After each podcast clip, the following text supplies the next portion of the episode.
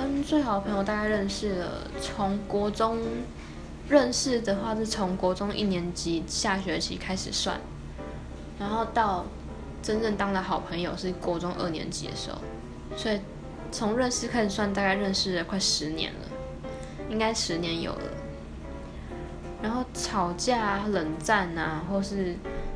说对方的不是啊，说坏话什么的，这都有。